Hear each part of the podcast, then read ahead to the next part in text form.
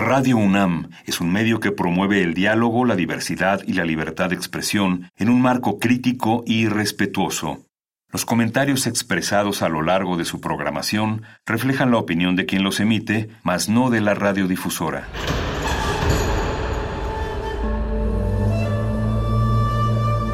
Un templo para la apreciación del ser mediante el sonido.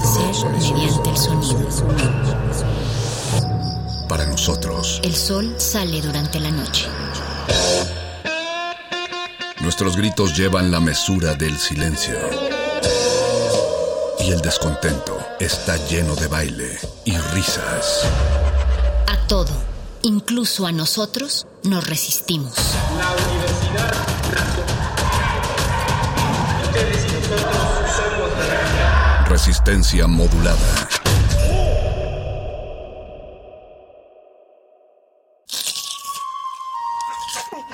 Es momento de alimentar nuestro espíritu con páginas. Las letras son la botana del alma.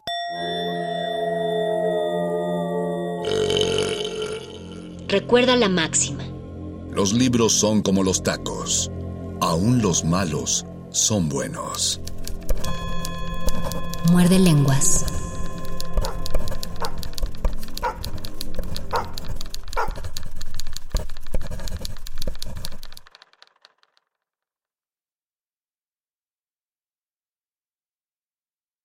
Buenas noches, estimada audiencia de Radio Nam, querida audiencia de Resistencia Modulada. Bienvenidos una vez más, bienvenidos, bienvenidas y bienvenides al 96.1 de FM Radio UNAM, transmitiendo para ustedes también a través de internet en www.radio.unam.mx. Yo soy el Mago Conde y les doy la bienvenida a esta revista radiofónica nocturna que espero sea de su preferencia Resistencia Modulada y particularmente les doy la bienvenida a Muerde Lenguas, letras, taquitos y telenovelas.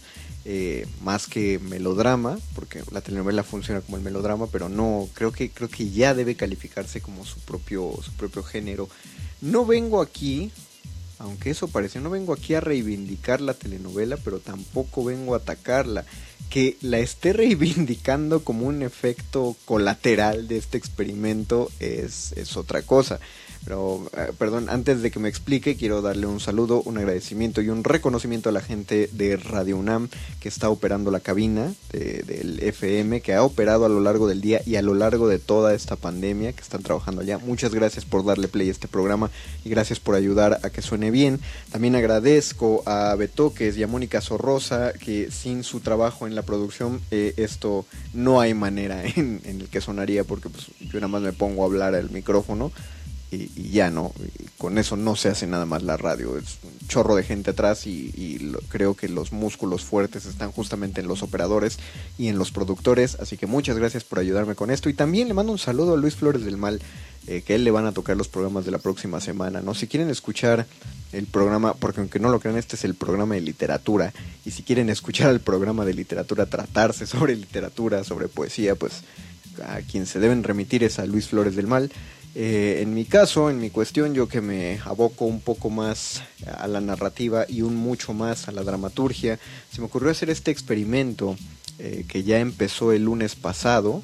Espero que, sepan disculpar, espero que haya algunos monóculos que no se les hayan caído muy seguido en el té, eh, que haya escandalizado a algunas personas de recatado garbo y que hayan enchinado sus barbas preguntándose qué debemos hacer con ese Mario Conde. Eh, mi intención con estos programas es intentar hacer un análisis literario de, telenovelas. No, no todo el programa, o sea, tampoco se espanten, ¿no? No digan, ah, ya no lo voy a escuchar. No, eh, cada semana pues hay temas y el tema de esta semana fue, fue de ese modo. El lunes pasado, eh, quien, para quien no lo escuchó, hice, intenté hacer el análisis de un episodio de La Rosa de Guadalupe quería hacer varios, pero no sabía que iba a tener tanto que decir sobre un episodio de La Rosa de Guadalupe. Eh, y quiero hacer, quiero hacer aparte una aclaración. Mi, conclusión al final de ese episodio fue que el episodio estaba. Había, había fluido bastante bien y, era, atrapaba la atención de los espectadores, etc. Eh, primero partió de un error de apreciación en el hecho de que el capítulo que subieron a YouTube no está completo. ¿no? Está como resumido, entonces obviamente le quitaron mucha carnita, por lo tanto varias cosas que dije pues, tenían el sesgo de ese sesgo cognitivo en el cual no sabía pues, bien cómo se estaba desarrollando la narrativa.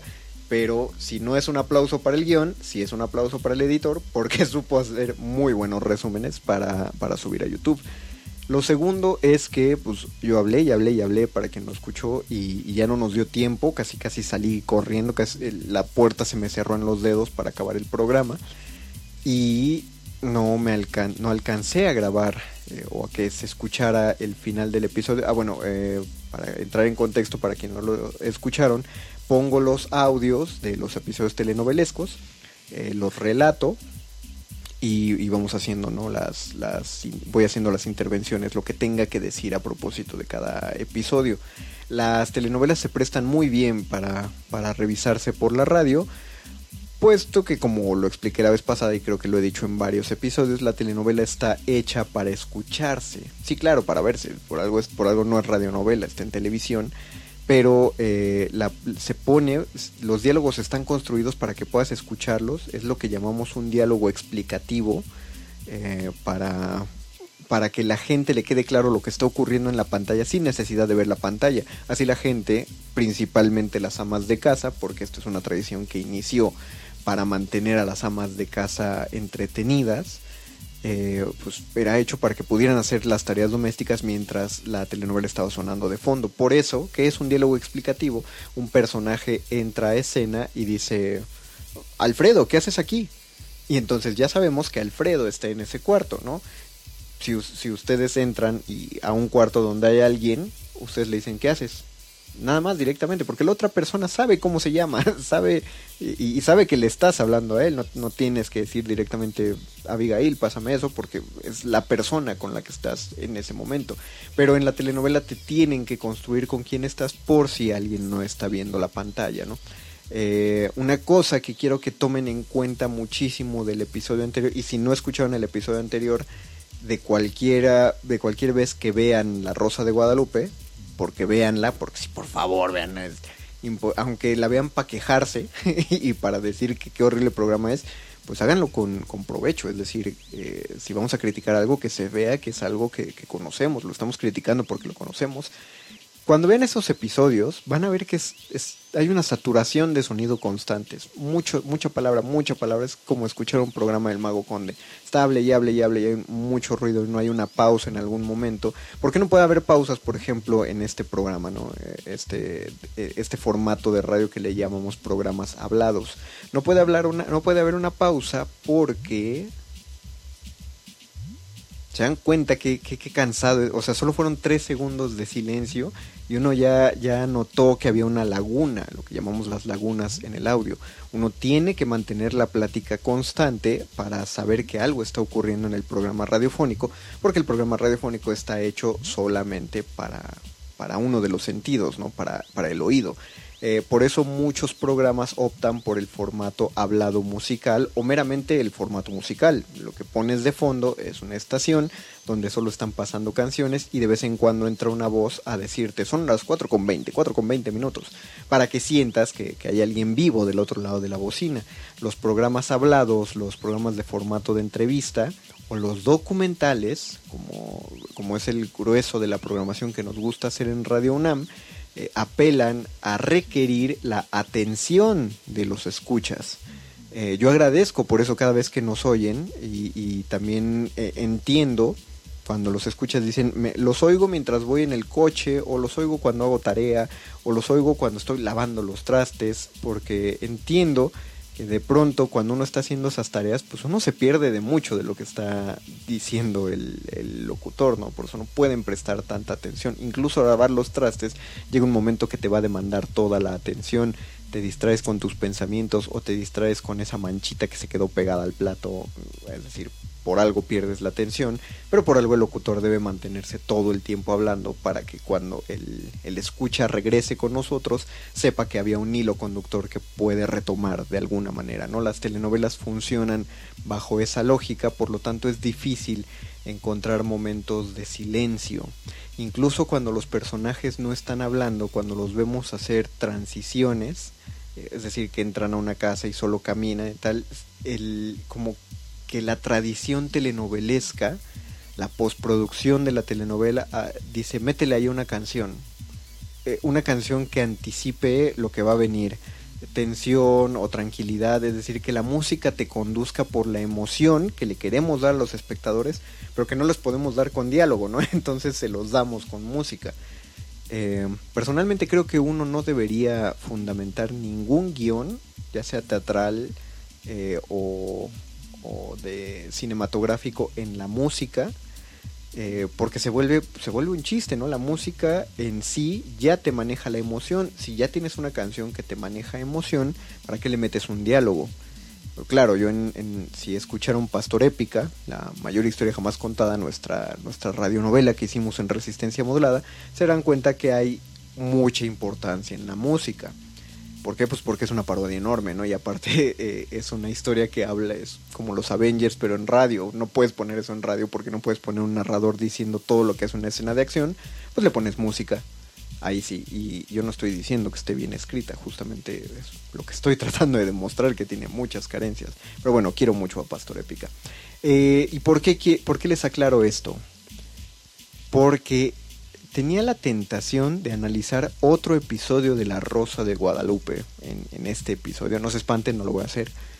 Pero platicando aquí con la productora, eh, pues me salió, nos, nos surgió la idea de analizar el primer episodio de la que es fácilmente la mejor telenovela que, pues al menos que yo haya visto. me decía la productora si iba a ser la usurpadora, pero no, porque no vi la usurpadora, o sea, sí la vi, pero la agarré muy empezada. salía Victoria Rufo, no, no, no. No, no me acuerdo, no es cierto. Eh, no, Victoria Rufo salía en, en La Madrastra, otro telenovelón, y era muy bueno porque era muy malo.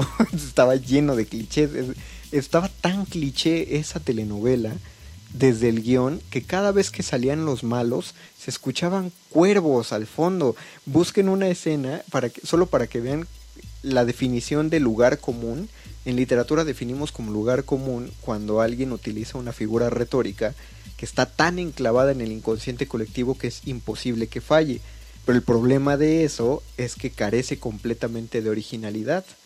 Eh, nos lo decía nuestro mi maestro de dramaturgia, Martínez Monroy, la eh, Cuna de Lobos, que es una telenovela muy bien escrita, pues Enrique Serna estuvo involucrado en el guion, pero es tan básica que la villana tiene un parche en el ojo. El gran plot twist de la telenovela es que ese parche en el ojo no tenía motivo de ser, porque Catalina Krill sí tenía sus dos ojos, ¿no? Ahí ya no cuenta como spoiler, amigos, ya son más de 30 años de que salió esa telenovela.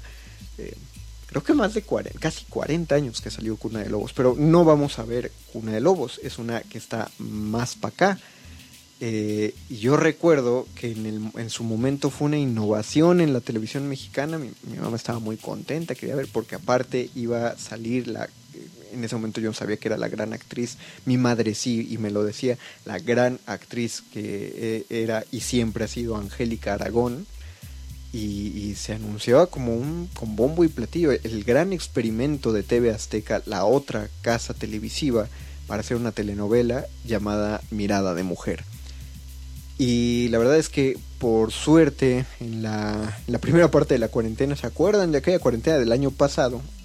Entre la productora y yo nos pusimos a ver la, la, telenovela de Mirada de Mujer.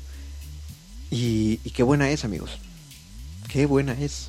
Eh, yo creo que es eh, con, eso eh, nos enseña que no debemos englobar la calidad de algo en un género, es decir, no debemos pensar que es malo solamente porque es una telenovela. No, no, telenovela no tiene por qué volverse peyorativo de nada. Del mismo modo que el melodrama, el melodrama no es un género menor dentro de la dramaturgia, aunque se pueda considerar que cuando decimos melodrama suena más chafa que si dijéramos tragedia, por ejemplo, o que si dijéramos comedia, incluso si dijéramos farsa, no, el melodrama tiene mucho su chiste y un muy buen melodrama eh, se vuelve un, un, éxito de arte, no, no solo de taquilla, sino de arte. El mayor melodrama hecho en el cine de la actualidad se llama Titanic.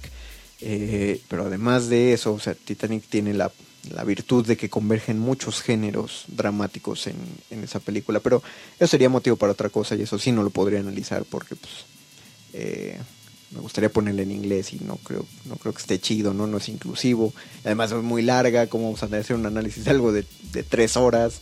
Lo mejor analizar un episodio cortito que ni siquiera va a salir completo. Entonces, vamos a analizar eh, Mirada de Mujer. ¿Y por qué les hablaba acerca de todo el ruido de las otras telenovelas? Porque hay una cosa que tiene Mirada de Mujer que no tuvieron muchas otras telenovelas anteriores y son los silencios y las pausas. Eh, no solo pausas dramáticas, no solo pausas en tensión y en diálogo, sino silencios musicales. Hay escenas donde solo te permiten ver la escena sin que te meta, eh, bueno, en la escenografía o lo que está ocurriendo, la acción, sin que te metan música. Y sobre todo carece en su mayoría de diálogos explicativos. Es como mi primer análisis. Eso empezaba por ser una innovación. La cuestión es que Mirada de Mujer fue hecha como si fuera una serie, no como una telenovela y, y, por eso es un hito de televisión mexicana y por eso sí vale la pena que lo analicemos eh, literariamente, que analicemos este, este guion y cómo va ocurriendo. Obviamente voy a poner el audio y les voy a ir explicando lo que no se vea y voy a hacer pausas entre lo que ocurra, ¿no? Eh, no voy a poner una canción antes de empezar, aunque probablemente debería poner el tema de mirada de mujer. Y eso sí lo vamos a poner, ¿va? Tienen razón, porque si no luego, luego hablo un chorro. Resistencia modulada. Empezamos.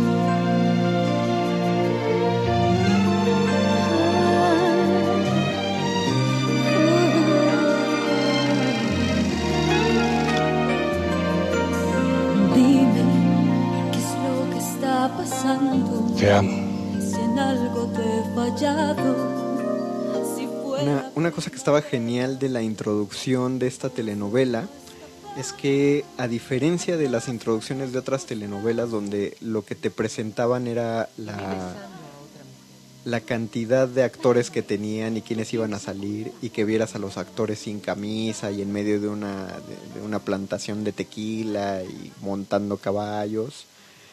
En esta, en esta telenovela el intro funcionaba para explicarte la lógica de la historia. Eh, ¿Qué es lo por dónde iba a ir la historia, hacia dónde se iba a enfocar, dónde estaban los puntos fuertes. Y la música es una canción sota.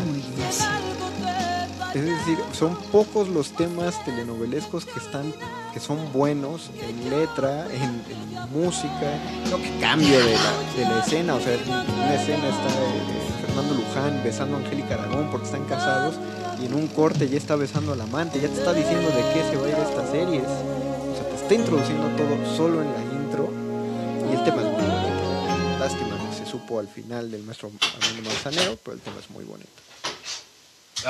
Vean, vean, esto, ¿no? Aquí sí tengo que hacer una pausa. La primera escena ya es un, un, logro de dirección y una cuestión que no se había estilizado en telenovelas anteriormente. Eh, cuando generalmente una telenovela empieza con un, pues no sé, justo un, un, una visión panorámica del campo tequilero o del edificio de, de del corporativo lleno de ventanas, es decir, que te pone un, el aspecto aspiracionista. Eh, toda, todas las telenovelas o las telenovelas fuertes de, tele, de, Televisa, piénsenlo así, fueron construidas a partir de la aspiración de la clase media. Tiene que ocurrir en, un en una ex hacienda tiene, o, hacienda, tiene que ocurrir en un corporativo, y ya, iba, iba, a enumerar más ejemplos, pero creo que todos son ricos porque tienen o plantaciones o tienen una empresa, ¿no? Pero, pero hasta ahí se va. Eh, y entonces te, eh, te, muestra que el, el héroe eh, de, de, la, de, la, historia tiene dinero, ¿no? Por ahí empieza. La primera escena de Mirada de Mujer, lo primero que se ve es en primer plano eh, son unas toallas dobladas, una licorera vacía, se ve la espalda de Angélica Aragón en camisón, cosa que me hace marcar el realismo que tiene esta, esta telenovela. En el episodio anterior había dicho que cuando analizamos melodrama no debemos enfermarnos de realismo, porque en el melodrama uno tuerce los elementos de la realidad para construir un tono que nos dé una sensación. Entonces por eso la gente se va a dormir súper peinada y maquillada y todas las mujeres duermen con este con lencería, ¿no? Con baby dolls, porque eh, te- tenemos que aspirar, esa debe ser la vida buena. Pero aquí en Mirada de Mujer te dejan ver, es que sí es la vida buena, porque la casa es enorme, o sea, los muebles son viejos, el camisón de Angélica Aragón se ve que es de seda. Pero ella, lo, que vemos en esta toma es ella abriendo una puerta de un closet y en el espejo del closet se ve reflejado Fernando Luján hablando por teléfono. De entrada, eso es una experimentación. Ya casi voy a llorar de, de lo bonita que está hecha esta primera escena. De entrada, eso es un cambio en, en la, en la fotografía que no se ve experimentado en la televisión mexicana, o al menos no que yo supiera, y, hasta donde se no se ha vuelto a hacer como con tanta con tanta dedicación y aparte el trabajo de la gente de arte. Eh, Fernando Luján está sentado en camisa, pero sin corbata, sin saco. El señor ya, ya es, eh, es grande, por lo tanto tiene el vientre abultado. La ropa no está pulcramente planchada, es decir, no, no es un hombre que se acaba de salir del departamento de vestuario. Es un hombre que estuvo un día en la oficina, eso se ve a leguas solo en la forma en la que está cuidada su ropa, porque está deslucida, él se ve cansado, la forma en la que tiene la mano apoyada en la rodilla, esto te demuestra que hay una calidad, hay de actores, actores dentro de la misma telenovela. Estos, estos son solo tres, dos segundos de lo que ha pasado y ya nos deja ver que, que estamos hablando de, de que hay niveles, ¿no? Se abre el closet. Ah. Pero eh, al licenciado Galván yo le dejé... Sí, Dorita, pero le dejé instrucciones precisas. ¿Y él no les dijo nada? Bueno, olvídelo. La productora me hace notar un aspecto bellísimo de esta, de esta escena. Eh, ustedes escucharon a Fernando Luján quejarse. Es muy bonito porque aunque el diálogo, el diálogo no es enteramente explicativo, como lo había dicho, sabemos que eh, Luján trabaja con un licenciado, que le dejó instrucciones. No sabemos qué instrucciones. Si esto fuera una telenovela cliché, ya habrían dicho, pero ¿cómo es posible que nuestras ventas hayan bajado tanto? ¡Qué horror! Mañana alguien se va... O sea, nos, ya nos hubieran puesto demasiado contexto. Lo que yo decía, una virtud del episodio pasado, que en, 30, en, 13, en 10 segundos, perdón, ya nos habían dejado en claro mucho de la situación. Eso también es un... O sea, sí está padre para atrapar tu atención, pero está mal en tanto que no le dejas que el público mastique nada. Aquí sabemos que este hombre está harto del trabajo y, sobre todo, la manera en la que está co- colocada la cámara muestra que Angélica Aragón está levantando su pierna hacia la cama y se está poniendo una media negra y Fernando Luján ni siquiera voltea a ver la pierna de su mujer y hasta ahorita que estoy viendo la iluminación me doy cuenta y porque Angélica Aragón se está poniendo medias creo que es de día. Creo que acaba de amanecer. Qué, qué espanto que Fernando Luján ya esté cansado y apenas va empezando el día. Estalló la huelga. ¿Cómo? Sí, al sindicato no le importó. Ven que es que así se hacen los diálogos. No sé, no, es que no sé cómo se los explico. Él dice algo, ella responde de la manera más natural, en- pensando que ella tiene contexto de la historia. Nosotros no sabemos nada. Pero en el modo en el que eh, Angélica Aragón responde, nos hace entender que ella sabe de qué está hablando él. Y a pesar de que vimos que no hay intimidad en este matrimonio, hay un entendido de vida, pues. Es decir, con tres diálogos sabemos que son un matrimonio. Repito la escena porque no puedo regresar. Ah. Pero eh, al licenciado Galván yo le dejé... El, el- Sí, Dorita, el pero audio le dejé ambiental instrucciones precisas. buenísimo. Piensen eso. Se ¿Y él no les dijo nada? Los micrófonos no se escuchan justo pegados Bueno, a la boca del actor. Olvídelo. Estalló la huelga. ¿Cómo? Sí, al sindicato no le importó. Por más que les advertí que la huelga era ilegal, el sindicato no le importó. Yo pensé que estaba todo solucionado. Todo menos la reducción de la nómina. ¿Cuándo entenderán que un contrato de trabajo... No es como comprar la acción de un club. Así es. A ver, es un imbécil. Qué barbaridad.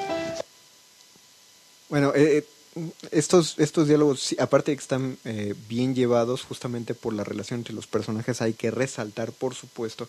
Claro, un texto teatral puede estar muy bien escrito y todo lo que ustedes quieran, pero quien brilla, amigos, son los actores. Y por eso los actores tienen que ser excelentes lectores, ¿no? No precisamente tienen que ser expertos haciendo un análisis dramático, ¿no?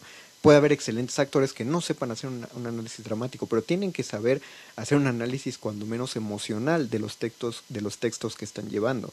Eh, el diálogo entre estos dos personajes fue fluido, fue rápido y ya no les tengo que explicar nada más. Ustedes pueden imaginar cuál es la cara que tiene Angélica Aragón ante Fernando Luján y viceversa, solo por el modo en el que se hablaron. ¿Quieres decirle a Andresito que deje de tocar esa porquería?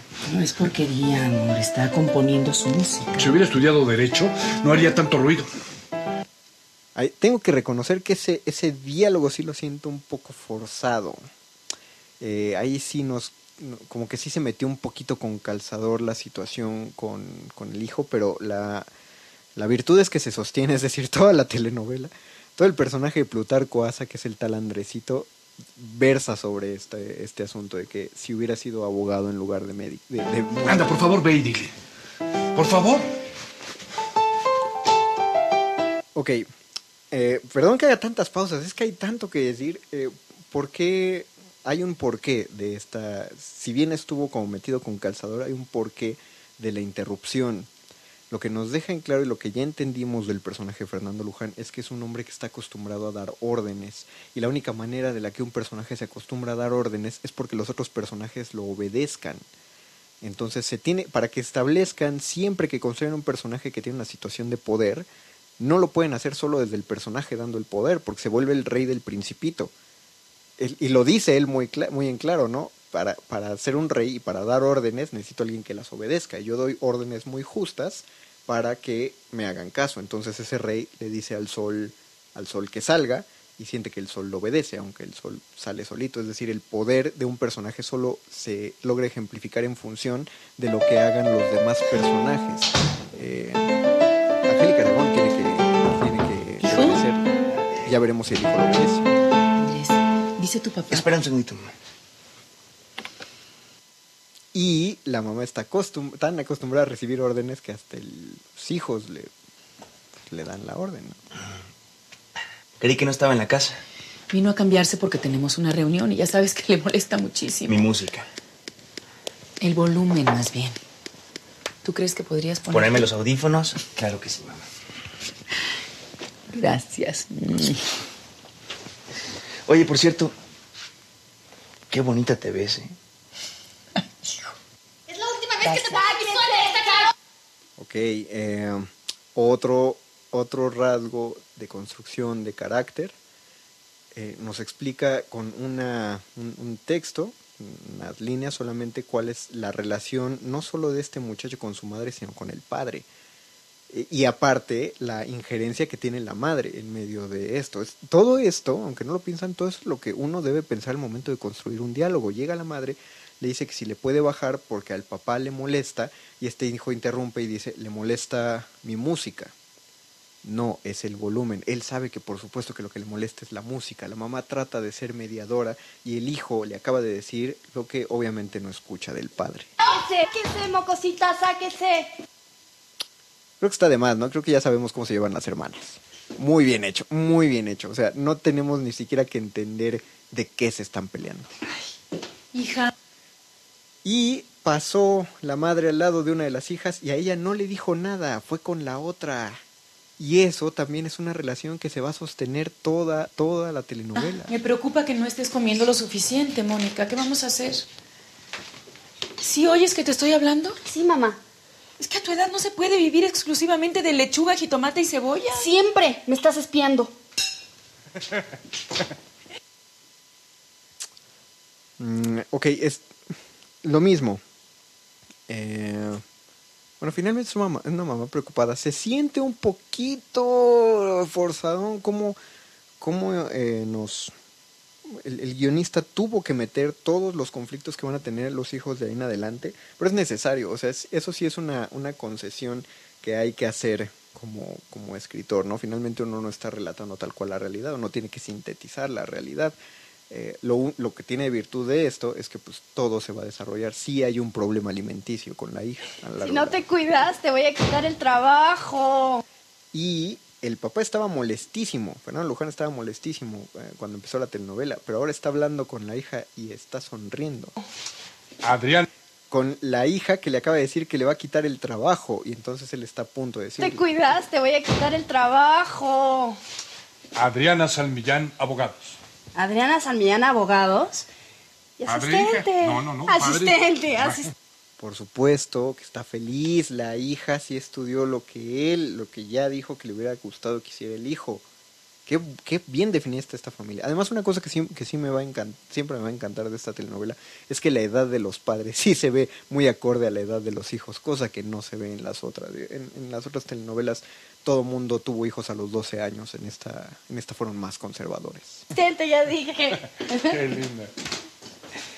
Oye, papá, a Sí. propósito de eso. Acaba de pasar Angélica Aragón viendo a Fernando Luján, no le dijo nada. En otra telenovela ya le hubiera dicho, me alegra mucho que te lleves así con tu hija, porque nos habría explicado la situación para que para los que no estuviéramos viendo qué está pasando, nos habría dejado en claro, ah, soy la mamá, soy tu esposa y estoy feliz de que te lleves bien con tu hija, pero no, aquí lo resolvieron solamente con Angélica Aragón cruzando frente a Fernando Luján, lo ve y le sonríe y el director tuvo un aplauso para el director, tuvo bien poner de espaldas a Fernando Luján porque no sabemos qué cara le puso él a ella, no sabemos si él sí la vio. Eso queda a la Asistente. Del- ¿Cómo va lo del contrato de la armadora? No, me estalló la huelga. ¿Estalló la huelga? Sí. Cuando yo diseñe un convenio, a mí nadie me va a declarar huelga. Nadie. Bueno, pues entonces gradúate pronto. No te preocupes, papi. Cuando ponga mi oficina, yo te doy trabajo. Estás guapo.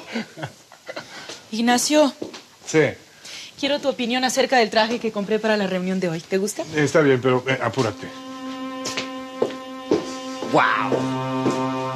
y la música. La música, vean, la música obviamente es un recurso melodramático, sí es un acento medio cliché, pero lo mismo, hasta en micros hay rutas, ¿no? La elección de la música es, es como más, más estudiada, no, no salió de un banco musical. Ahí les dijeron a un compositor, necesito eh, ejemplificar la soledad de una mujer casada. Y el músico dijo, chelo, cuerdas. Ok, Angélica Aragón está triste, ahí se quedó, cambio de escena. Ven, otra unidad temporal, sabemos que todo sigue ocurriendo en el mismo espacio y eh, hay continuidad en el tiempo. Hola. ¿Recibiste mi mensaje? ¿Cómo la ven? ya, ya con eso. ¿Quién recibió el... me- eh, Ve... Ah, perdónenme, perdón, me trabo. Eso también es de la actuación, eso también hay que concedérselo al señor Luján. Eh, el, cam- el cambio en el tono de voz. Al principio cuando habla con su esposa está hablando con una pues, con una compañera de vida.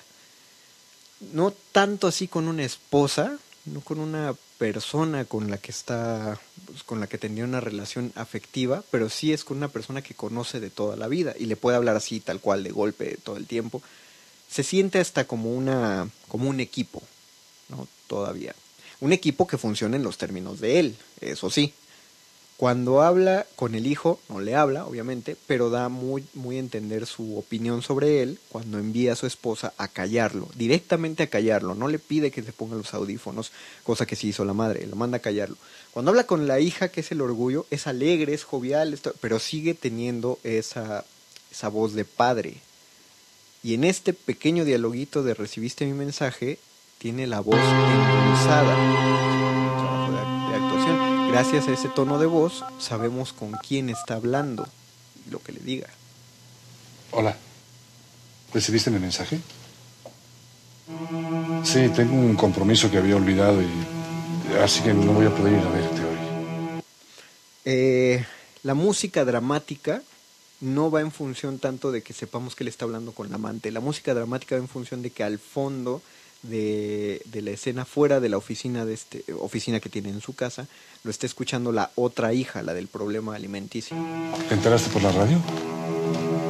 Sí, la situación está muy difícil. Voy a reunirme con ellos a primera hora. Sí, sí, yo también te extraño. Ajá. Eh, um, esto- esta, esta actriz, la de la hija, no es precisamente la mejor actriz, pero sí estuvo bien dirigida. No hay preocupación, pero pues no hay una mordida de dedo, no hay un mesar de cabellos, no, no se está exagerando la preocupación que debe haber. Es decir, estamos, estamos moderados, estamos ante una telenovela moderada. Y eso ya suena pleonásmico, ¿no? Y ahora cambia la escena y vemos un departamento muy iluminado, a una mujer mucho más joven, muy sonriente hablando al teléfono y pues ahí fue cuando todas las madres de Latinoamérica Unida dijeron, ah, ya sabemos quién eres tú. Bueno. Suerte entonces. Eh, hay problemas con el sonidista porque pues como que muteó muy raro, ¿no? Sí, de eso quería hablarte. Yo también tengo problemas con este contrato colectivo. Sabía que contaba con tu ayuda, amor. Ujú. Bueno. Ok, eh, eh, hasta donde veo, no sé si sea una cosa de que solo estoy usando un audífono, pero me parece que él no le está contestando por el teléfono. Eh, eso, eso es un recurso muy poderoso eh, dramatúrgicamente y en guionismo. Hay una muy mala tendencia en los programas de poner llamadas telefónicas, pero ponerlas completas. Es decir, que escuches qué se está hablando en ambos lados de la línea. Eh, bueno, no es en sí un problema, ¿no? A veces es necesario escuchar la conversación completa. Pero cuando escuchas una conversación incompleta, ¿a poco no se vuelve mucho más interesante? Eh, nos, nos decía el maestro Monroy que un dramaturgo debe ser un chismoso.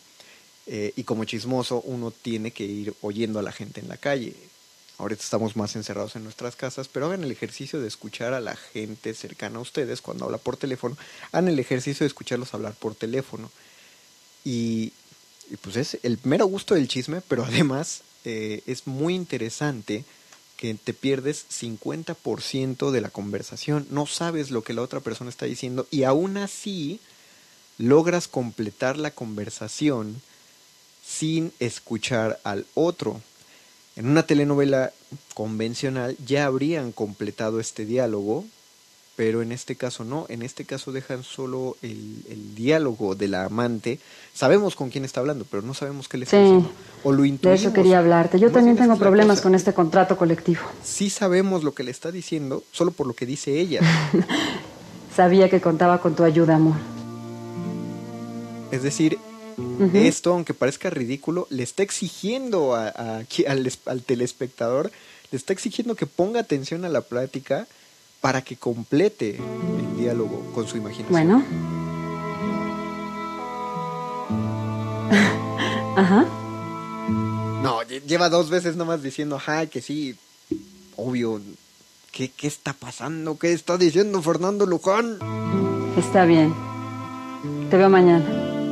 Oye, oye, oye. Te amo. Ella le dice te amo, se queda callada, cuelga.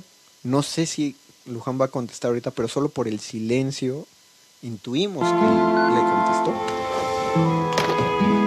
Y ahora ella se va a acostar en una cama perfectamente planchada. Ah, hay una foto de ellos dos, pero son ellos dos. Ah, esa foto se puede malinterpretar tanto porque la puedes ver en la oficina de ella y no, no saber en sí si esa foto tiene una doble intención o qué. Bueno, ahora están en un. pues, es como una cantina. ¿Ya viste qué belleza? En nuestros tiempos no las hacían así. No, para nada. ¿Cuántos años crees que tenga? 23. 23. A esa edad todas son divinas. No, dímelo a mí. María Inés tenía un cuerpo bellísimo. ¡Mocos! y dije, y, y tuve que decir mocos porque estuve a punto, a punto de decir otra cosa y ya, ya, ya me han apagado el micrófono por decirlo. Qué, qué rudeza de diálogos. ¿Cuál es la fuerza de estos diálogos? La casualidad con la que están dichos. Ustedes no lo están viendo, pero quienes están hablando son, de nuevo, Fernando Luján, con un amigo, bueno, lo que intuimos que es un amigo suyo, porque con un, con un colega o con un socio de trabajo, no sé si se hable de esa manera, yo quiero creer que no. Y están sentados a la mesa con sus esposas. Eh, curiosamente, la esposa del amigo no se alcanza a ver del todo. Se vio de pronto que metió la mano como para pegarle pero es, es, ay, qué simpático, es una plática de cuates donde están las esposas en la cantina. Y él acaba de decir, como si fuera el gran halago, María Inés tenía, el, el uso del pasado es una maravilla en esa frase porque es, es una mentada de madre disfrazada de halago, disfrazada de plática casual, pero que ejemplifica perfectamente la situación en la que está este matrimonio. No, dímelo a mí. María Inés tenía un cuerpo bellísimo. Y la Aparte, Luján está pedísimo. cintura más hermosa que te debes imaginar. Sí. Recuerdo que hasta podía rodearla con mis manos. ¿Se dan cuenta el pasado, lo que está haciendo? O sea, el- la cantidad de verbos en pasado, con la cara de borracho de Luján y el gesto de parir un chayote espinoso de Angélica Aragón. Yo estoy muy nervioso porque ese vato no está muerto, solo no le han, no le han avisado. Estabas guapísimo. No, y tenía unas piernas firmes hasta los tobillos y unas caderas redondas, así como, como mango petacón. Ignacio. Eh, Qué buena respuesta de ella.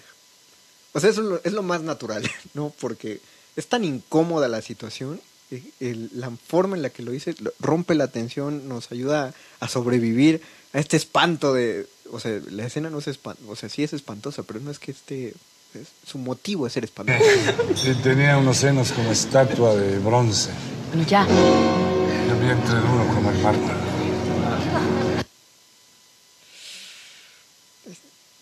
No- Nada más para que lo saboren. Lo, lo voy a repetir porque estuvo, estuvo pesado. Eh, y tenía unos senos como estatua de bronce. Bueno, ya. Y el vientre duro como el mármol. O sea, no se calla. Eso también no solo la sigue insultando. Ya le dijeron que, güey, basta. ¿Y por qué no se detiene? Eso, amigos, también se llama carácter. Tenía. Tenía. Era. ¿Se puede saber en qué momento me mataste, Ignacio? No, otro. ah, Si le, di, si le daba puntos al guionista de La Rosa, le doy 10 puntos. O sea, ya esa línea mató. ¿Por qué? ¿Por qué? ¿Por qué esa línea? Eh, ¿Cuántos de nosotros nos dediquemos o no a escribir? ¿A cuántos se nos hubiera ocurrido una forma creativa de, son, de, terminar esta, esta situación? ¿no? Es ahí cuando tiene que entrar eh, casi casi el trabajo de la poética de cada, de cada escritor, ¿no? Como bien en cualquier otra situación ella hubiera dicho, ya va, tenía, bueno, lo, lo que empezó sí fue común, ¿no? Tenía de, no mames, ¿qué, qué te pasa? Este, deja de hablar de ese modo, no sé, lo hubiera callado de otra manera. Pero qué resolución tan poética el de ella. De... Me mataste, Ignacio. Con permiso, voy al tocador. Y tengo que darle más puntos porque la situación es incomodísima de ver. Si esto es más incómodo que ver a la hija entrando al cuarto de la mamá cuando se está acostando con el novio. Y eso es mucho decir, porque la otra estamos hablando de una, de una escena de sexo. Eh, y, de, intimidad y de, un incesto político. Y en, esta, en este restaurante, en esta cantina, en tres frases, se acaba de construir una situación todavía más tensa y no acaba. No acaba. Ah, claro, es tan incómodo que no hay, que no hay resolución, no hay que pasar. Otra maravilla del trabajo de arte. Eh, este teléfono está sonando, bueno, ahorita no lo sabemos, pero bueno, quienes ya vimos la telenovela cuatro veces ya sabemos que están presentándonos el, el departamento de un, de un escritor. Eh, Y en todas las telenovelas una cosa que hay es que las casas son pulcras, o son muy pulcras o son de techo de lámina, ¿no? Y siempre es por ricos y por pobres. No hay, no hay ningún lugar donde quede la clase media, eh, la clase justamente que ve estas telenovelas, no hay ningún, ningún departamento de arte que las represente. Hasta esta telenovela. Este hombre es un escritor, pero vive fácilmente como cualquier persona de mi generación que se haya graduado de cualquier carrera menos contaduría, porque sí conozco tentador- eh, contadores y son envidiables como, como viven. Pero bueno, hay, hay folletos tirados en el piso, hay tenis, hay ropa doblada sobre los muebles. Cortés, este tipo no está despierto. Cortés está bajo las sábanas. Bueno. Te quiero mucho, Ari. No, no, estaba aquí sentado esperando a que me hablaras, güey. Que dijo güey. Estamos hablando de 1990 y qué? No sé, 1999, me informa la productora. O sea, el productor que dijo sí a ese guion y todos los, los, eh, los involucrados en la gestión y que no le pusieron un pero al diálogo para el 99, respetos, porque, porque consiguieron con una sola palabra generar el carácter de este personaje, que aparte es muy curioso, es el galán de la telenovela. Eh, si yo le pregunto a la productora, ella dice que sí es guapo. A mí no, pues no me parece guapo porque no es el guapo canónico, pues. Pero pues resulta que es muy peludo, además. Y en el, en el foco que tiene en este momento se le ve la papada, cosa que es imperdonable en una telenovela. Claro, esto no tiene tanto que ver con la literatura, ¿no? Pero sí es la clase de detalles que uno debe, debe checar de cómo se construye. eh, cómo se construye. Hay dos paralelos, ya se habló acerca de la belleza femenina en, en el anterior y ahora nos están presentando al que va a ser el galán. Y, y pues en la escena anterior, con todo lo que decía Fernando Luján, no había quien no dijera de este lado de la pantalla, cállate, güey, esa mujer es bellísima. Y no entraba dentro de todo lo que Fernando Luján estaba describiendo, que son todas las mujeres guapas de telenovela. ¿No? Las, la, la cintura, la cadera, los senos, el vientre, no cuadra ella, pero ella va a ser la bella, de- la, la guapura de esta telenovela. Y este fulano no entra tampoco en, en el William Levy que debería ser, pero es el galán. Y Ah, otra, otra Sí, me, acosté a las 5 de la mañana. ¿La huelga? no inventes. Repito, noten la cantidad de silencios que hay, más allá de la plática telefónica. No, pues sí, sí, se veía venir. No, está bueno. Yo te llamo después. Gracias Está por el bueno. dato. Órale. Está bueno. ¿Cuántas, ¿Cuántas telenovelas permiten que un actor diga está bueno sin que tenga que decir el tonito, el acento chilango? Está bueno. ¿Cuántas? Bueno, eso también es actuación de Eritel.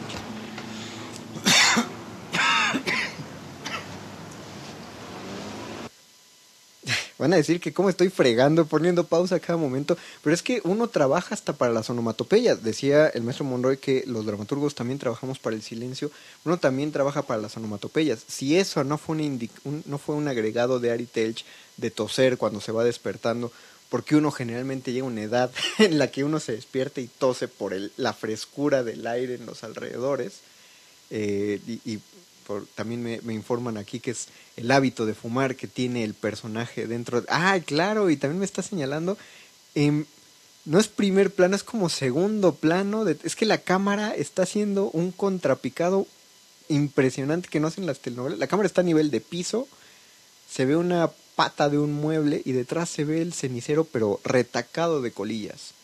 No, eso, dejen ustedes que no se hiciera en el 99, ya no se puede hacer ahorita en, en telenovela, en televisión abierta. Vean cuánto silencio, sonido ambiental, no hay diálogo. Si fuera otra telenovela, este personaje ya habría dicho en voz, en voz alta, ay, qué chido que estalló la huelga, voy a escribir tal cosa, yo ahora sí me voy a fregar. No. No sabemos quién es este güey, no sabemos por qué se durmió a las 5 de la mañana, por qué estamos viendo a Ari Telch en calzones y con calzones y calcetines, además, o sea, eso es un cuidado de arte de verse mal, pero se ve bien. Qué bonitos los pósters que tiene al fondo. Nótense nada más cuánto silencio hay. Qué falta de diálogos explicativos todavía. La música está hecha para acentuar el carácter del personaje. Desgarbado, nada elegante. Ah, y hay una cosa muy bonita. Acaba de hacer la cámara una, una toma a su librero. No son libros nuevos, no son libros de exhibición, son libros de librería de viejo. Otra vez el cenicero lleno de cigarros. Bueno, esos cigarros están a medio fumar también. ¿Qué pasó ahí? Departamento de Artes, no son colillas. Se nota que los prendieron y los apagaron para llenar el cenicero. Hubieran arrancado por colilla. Él acaba de abrir la ventana, está fumando. Si uno está en su, en su cocina haciendo la cena, ya se perdió todo esto porque no te lo están explicando. Y acaba de entrar el que es uno de los mejores personajes de toda la telenovela, que es la vecina de este señor. Y es de los mejores porque qué propuesta tan más arriesgada poner un personaje al que jamás le vamos a ver la cara. ¿Por qué? no sé, pero funciona. La vemos de espaldas. y- Bueno, sí habla, pero... ¿ya te levantaste? Sí, doña Felisa, pero estoy desnudo. Ponte algo antes de abrir la puerta. Te compré leche porque seguro se te olvidó. Ay, doña Felisa, ¿qué, qué haré yo sin usted? Me moriría por falta de calcio. Estoy seguro que doña Felisa trabaja en Radionam, amigos. Ustedes díganme si no, se le suena una voz conocida, pero voy a preguntar. Muchas gracias. ¿Quién la quiere a ella? ¿Quién es la más bonita? Acaba de salir ¿Eh? intrusa a recoger la leche y la cámara en en contrapicado nos dio una toma no se haga. de las posaderas de Arite. Hombre, lo que debería de hacer es volverme a casar, caray. Es decir, en esta telenovela vimos antes el trasero de un hombre que el de una mujer. Eso, eso, amigos, es innovación. La leche al lado de la sopa morocha. Y así ser feliz un par de años y infeliz otro par de años más. Sí, ah, escuchen todo esto, porque es el personaje tratando de ser explicativo, pero no lo es. Y de la manera en la que habla, te deja, ¿por qué habla de esa manera? Porque es un escritor, no habla feo como los que pretendemos ser escritores. Él habla como debería, o el inconsciente colectivo nos dice que hablan los escritores. lo que debería de hacer es volverme a casar, caray. Y así ser feliz un par de años y infeliz otro par de años más. Y luego pues tener otro hijo con otras seis hileras de dientes como lo tiene el mío. Y todo eso con la condición de que una mujer me preparara un café todas las mañanas porque el mío me va a envenenar. El mío está recién preparado. ¿Quieres una taza? Doña Felisa le acaba de dar una Ándele. taza en el balcón. Me está proponiendo matrimonio, doña Felisa. a ver, ya me voy a poner a trabajar. Ya no le eche tanta agua a esos geranios, se van a ahogar. Ah, ahora le vas a enseñar a tu mamá a tener hijos. ¿Se dan cuenta cómo es cursi, pero no es cursi? Es decir, el texto está escrito casi cursi, pero está tan bien interpretado. Sigue sin decirnos nada, todo lo vemos en la imagen. Cuánto silencio lleva toda esta escena No. porque está solo, no tiene por qué hablar. Ay, hola Marina, ¿cómo estás? Bien, ¿qué necesitas? ¿Qué tiene el niño? ¿Para qué le pones frenos? Déjalo que corra. Qué, qué buen chiste, qué estúpido y qué buen chiste. ¿El qué? ¿El paladrar? ¿Y cuánto? ¿Qué cuánto va a costar? ¿Qué le van a poner frenos de disco? Que, que le pongan balatas. ¿Ya reconstruyeron la escena, amigos? ¿Ya la reconstruyeron? Hace un momento, cuando estaba hablando con Doña Felisa, dijo que se volvería a casar y tener otro hijo con seis hileras de dientes como el suyo. Ya nos habló que estuvo casado, ya nos habló que tiene un hijo y que tiene problemas dentales. Inmediatamente, otros 10 puntos para el guionista y para Gryffindor, entra la llamada de una mujer con la que habla bien, qué, qué escándalo que pongan una pareja divorciada que no se está gritando ni se está peleando en la llamada, que es sano además, y está hablando acerca de alguien que necesita frenos. Nos están explicando sin explicarnos. Nos dejan que completemos la información. ¿Para qué le pones frenos? Déjalo que corra. ¿El qué? ¿El paladrar? ¿Y cuánto? Ese chiste de ¿Y los cuánto va a costar? ¿Qué le van a poner frenos de disco? Que, que le pongan balatas. Sí, hombre, ya. En la, en la tarde te paso el cheque. No, no te molestes, de veras. Yo en la tarde te paso el cheque. Sí. Dile a Alejandro que lo quiero mucho. Sí, ya, ándale. No es necesario que, que hayamos visto otros episodios. Solo por la manera en la que dijo que iba a dar el cheque y, y quejarse de los frenos, sabemos que este vato no tiene dinero. ¿Y en qué momento dijo, ay, es que tengo problemas económicos? Como hubiera sido un diálogo explicativo. Es una, es una clase de guion esta telenovela. Gracias, exmujer, ya me arruinaste el día. Bueno, ahí sí, esto estuvo. este, eso sí estuvo gratis. Decirle exmujer. Ahí sí. eh, ahí sí voy a culpar a un productor. Ese fue un productor que dijo: No, no, no, pero explícale a la gente con quién está hablando, porque la gente es tonta y no va a entender. Ay, llegamos al comercial. Qué, qué bonito, aparte estaba, estaba muy bien marcado. Pues ya, con esto, ¿qué, ¿cuánto tiempo analizamos? 11 minutos del primer episodio de Mirada de Mujer y en eso se nos fue todo el muerde lenguas.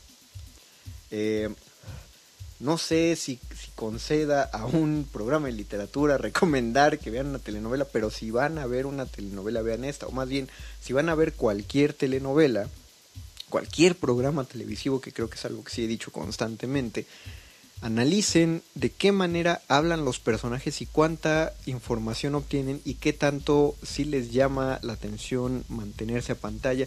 Analicen los silencios, cuántos diálogos sobraban, cuántos diálogos estuvieron bien medidos.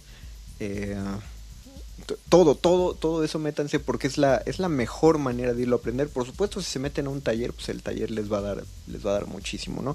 Pero, pero viendo ejemplos, eh, no sé por qué se dejó de hacer esto. Hubo una segunda parte que también intenté verla de mirada de mujer y esa sí ya estaba espantosa. Ya, ya no había la- el mismo cuidado.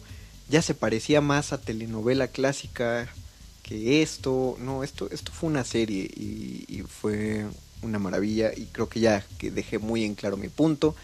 Voy a seguir viendo el, el capítulo, a, a chillar a gusto, cosa que no puedo hacer en el micrófono. Por lo, mientras tanto, agradezco a la gente que le dio play a este programa. Agradezco a Mónica Sorrosa y a Betoques eh, que hicieron la producción de esto. Agradezco a la gente que sigue trabajando en Radio UNAM. Agradezco a mi compañero Luis Flores del Mal porque no estuvo, ¿no? y, o sea, está chido, te toca la otra semana, Luis.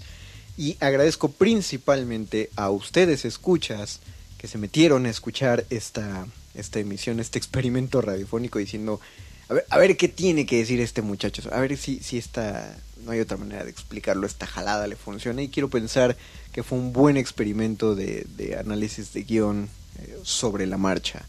Yo, yo me despido, agradezco mucho también a la productora que me estuvo ayudando aquí en el programa. Yo soy el Mago Conde. Recuerden, quedan dos horas de resistencia modulada. No le apaguen ni le cambien al radio. Nos escuchamos en hasta el próximo lunes. Gracias. Adiós.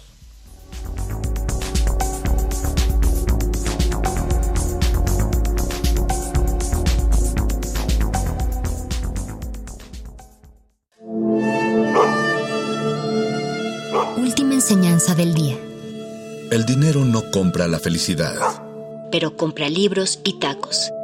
Y eso se le parece mucho. Medítalo. Existencia modulada. Modulada. Un individuo puede resistir casi tanto como un colectivo, pero el colectivo no resiste sin los individuos. Manifiesto.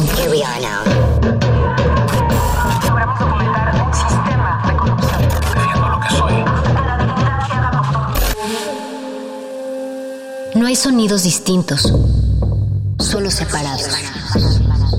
Tu cuerpo es una revolución. Manifiéstate.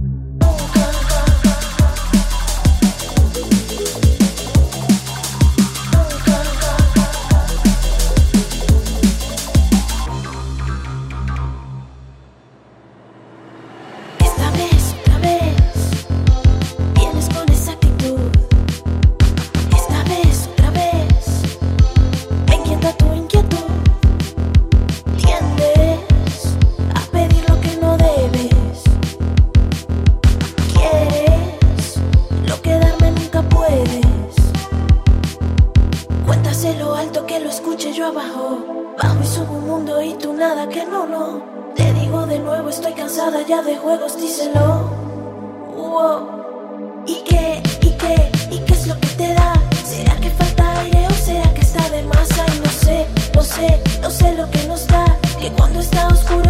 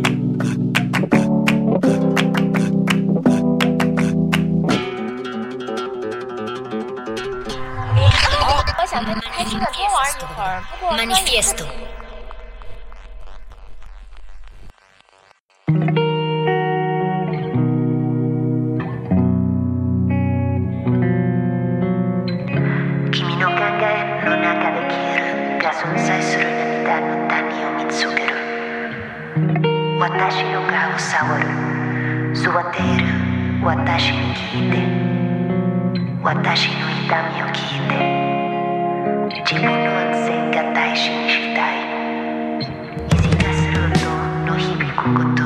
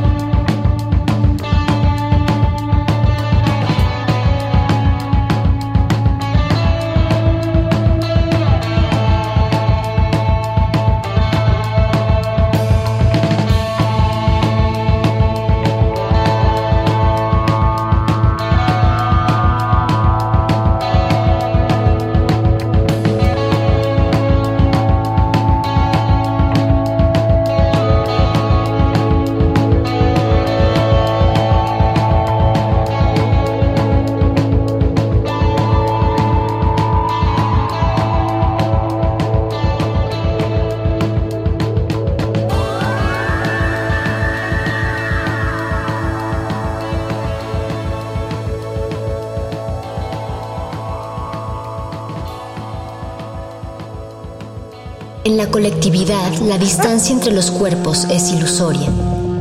Pero en esa distancia está nuestro manifiesto.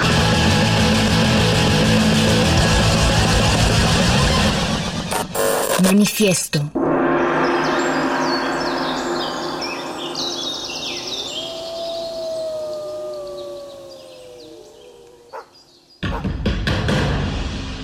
Como dijo el sabio Playlist Zoo, el viaje de las mil canciones empieza siempre con la primera reproducción.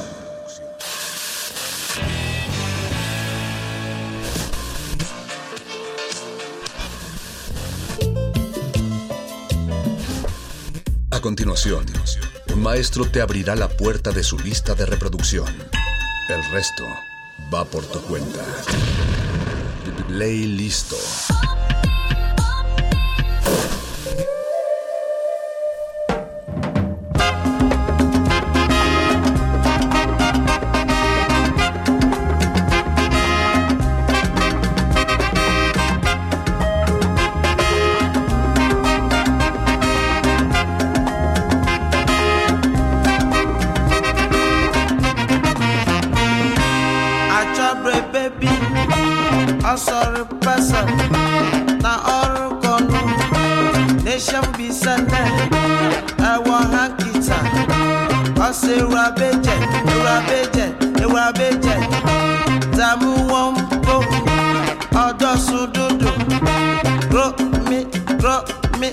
I'm in America.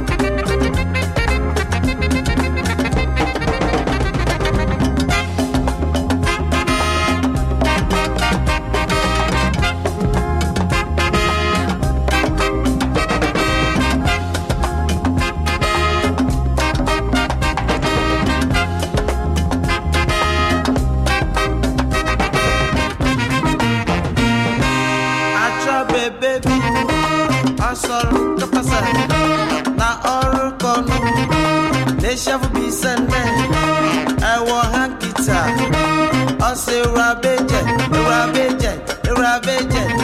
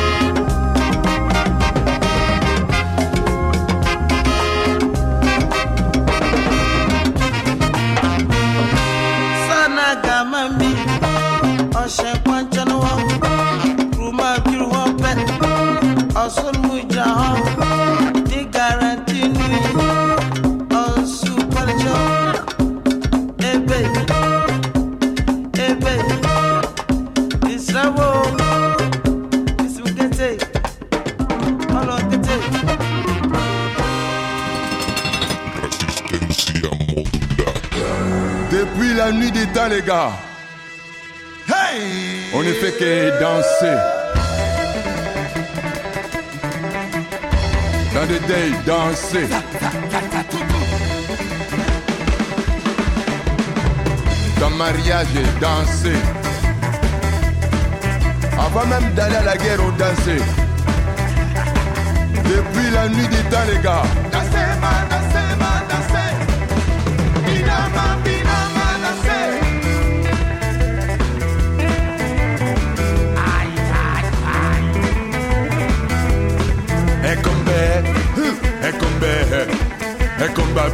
maringa lembate ekombe ekombe ekomba bina kama bina lembate. Ekombe yeah, ekombe ekomba ekombe ekombe ekomba bina kama bina lembate.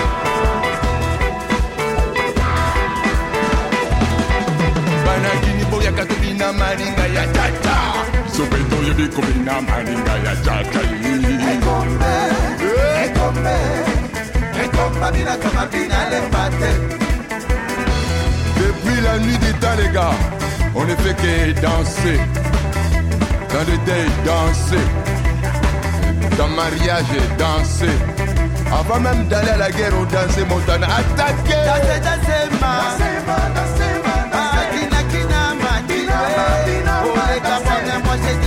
Itacema,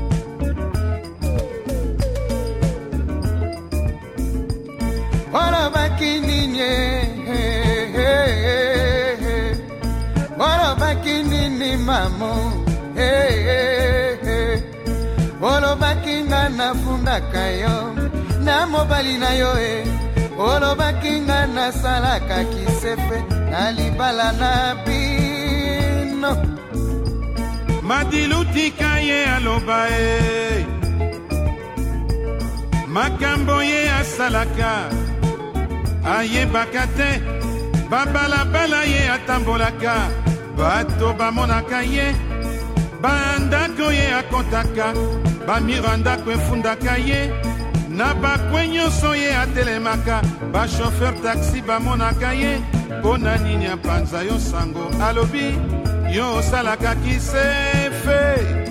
Hmm. Ngai moto nakotelaka yo mamu eyeye ngai moto nayebi basekele mamu eyeye lelo nakomi moto mabe mamu eyeye oyebi ntango endinaka o mamu eyeye okokanisa ngai mamonake ata ofingi ngai ndumba mamu eye eye. O oh, mamu nakamwe vraiment mamu. Nakanisa kozaka mi na ngai ya motema. Mpo oyebi ke nayebi basekre na yo nyonso. Eloko ekamwisi nga lelo mamu. Oke kofinga ngai epai ya musa. Olobi ngai nazali ndumba. Vraimen mamu oyebi ngai nabalaka na divorsa nabota bongo soki lelo yo mamu moto natiaka motema obandi kofinga ngai ndumba. Kindumba ezali maladi te kindumba ezali punition te. Mamu yo mwasi ya libala nakamwaka yo okotambola na kabambi ya saka mer na kati ya saki wana kabambi ya liputa. Gros satan lokomo tokende voyage lipapa ya se ebele ya makasu. Mamu oyebi epai no nga nazalaka buvard mpo mibali no nyonso tu ata mobali no akuti oza kosoba na mobali okolobaki aza mobali na ngai. Me nalinga koboma libala na bino te mamu mpo nalingaka bobokolo bana na bosembo.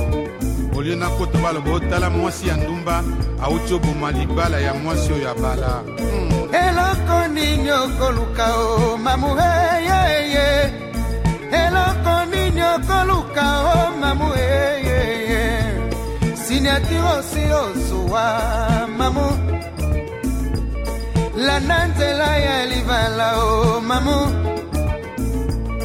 landa nzela ya libala o mamu eyeye yango evandisa yo na poto mamu eyeye tika kokosa mobali na yo mamu e soki ya telefone eloba obimaka mamu.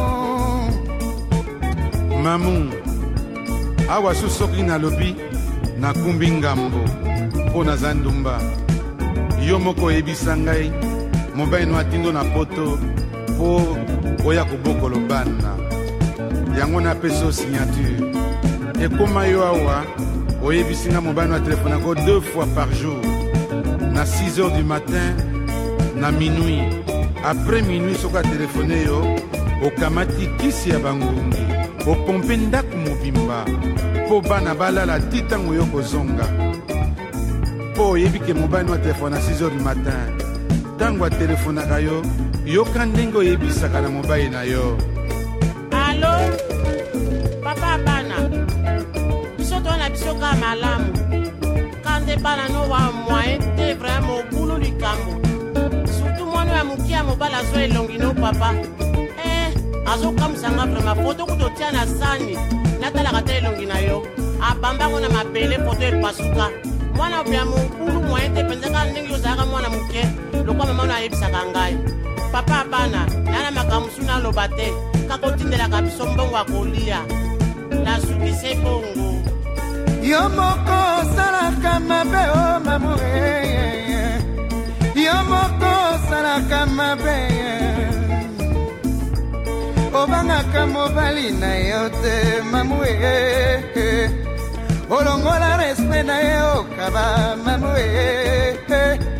eyeye bakamarade ya mobali na yo mamu eyeye obangaka bango te o mamu eyeye lelo ofingi ngai numba anga na seki ye mamuye o mamu kindumbu oza kofinga ngai bruxelles mobimba.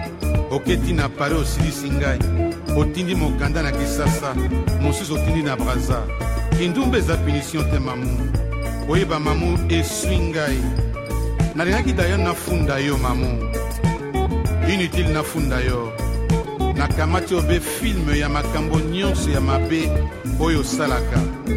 Natekisi yango epai ya yorgo. Mpo azikisela ngai filme wana. Mamu koma ngai. Ndenge bakomaka yezu na kuruze sete mibale na maboko sete moko na lokolo mamu ozali mwasi ya libala okamwisaka ngai.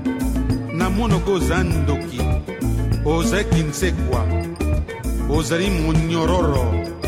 Mamu ndini nakoloba mpo na yo? Exemple nini okopesa mpo na basi ya mabala exemple ezali te.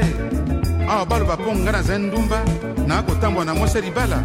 Yango nakopesa makanisi mabe te. Ezali nde yo moko moto oza na makanisi ya mabe ngai moto nakotelaka yo. Ngai moto nakufelaka yo. Ngai moto nabundelaka yo. Lelo nakomi endemi jire mamoure yeye oyebi ntango engindaka mamo.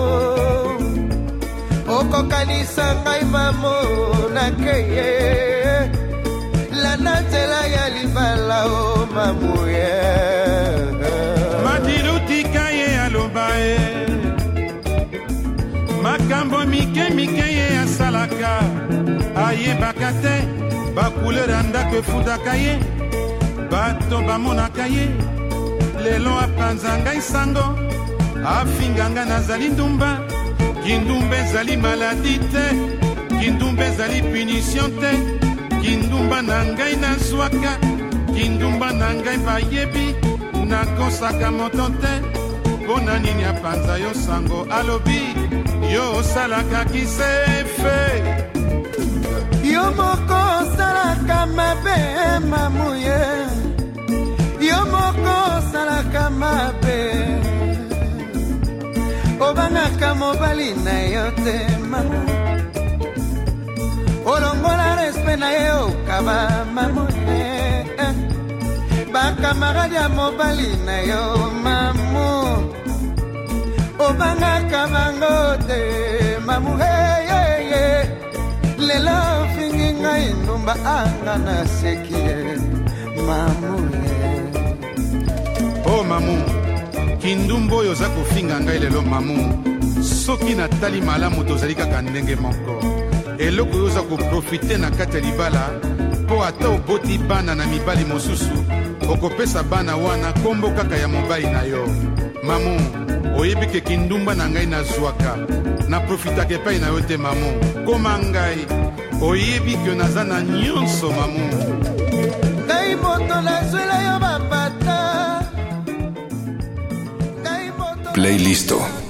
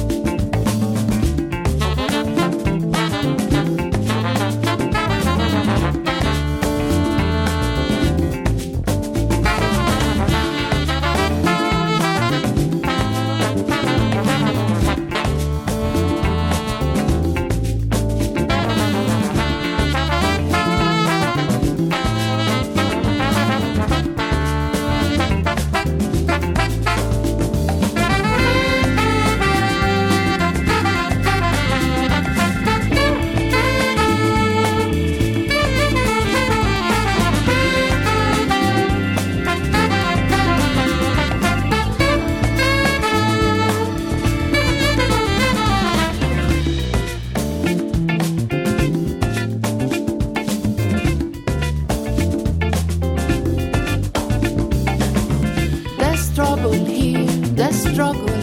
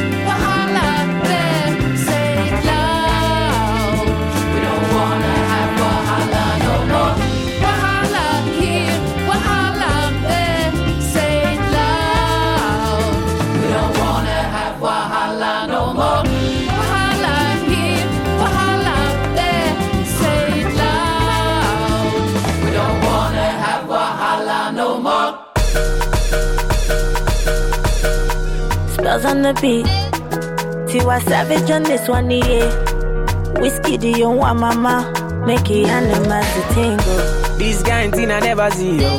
My pressure, they high got me down, whoa, whoa. My girl, hold on to me, yo. Never ever leave me for crash, oh, oh, oh. Girl, you they make me shiver, oh. Girl, if you leave us over, oh. With you, get no holla, oh. I want day with you forever, oh. Robos casca, robos casca. If no be you, then tell me who. Them go sempe, them go sempe. Nobody messing with my boo. Robos casca, robos casca. If no be you, then tell me who. Robos casca, robo yeske. Nobody messing with my boo. My love, Joe, you give me love I never see, yo. My love, Joe, your love means so much to me, yo. My love, Joe, you give me love I never see, yo.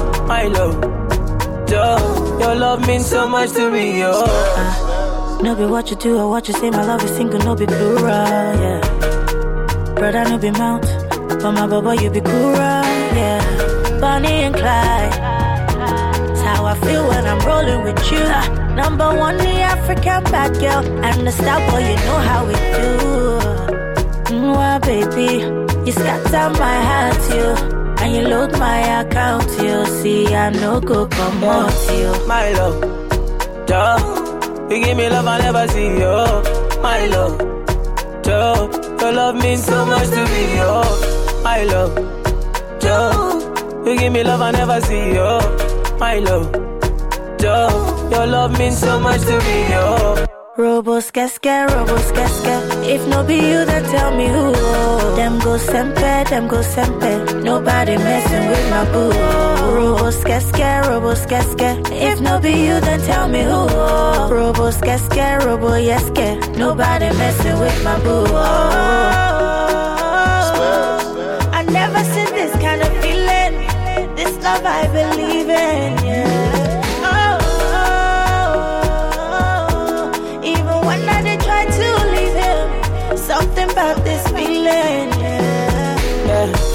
my love, Joe, you give me love I never see, yo.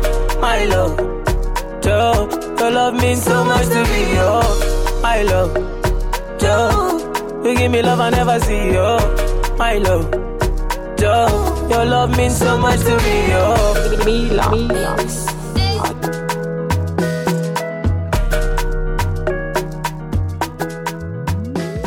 Playlisto.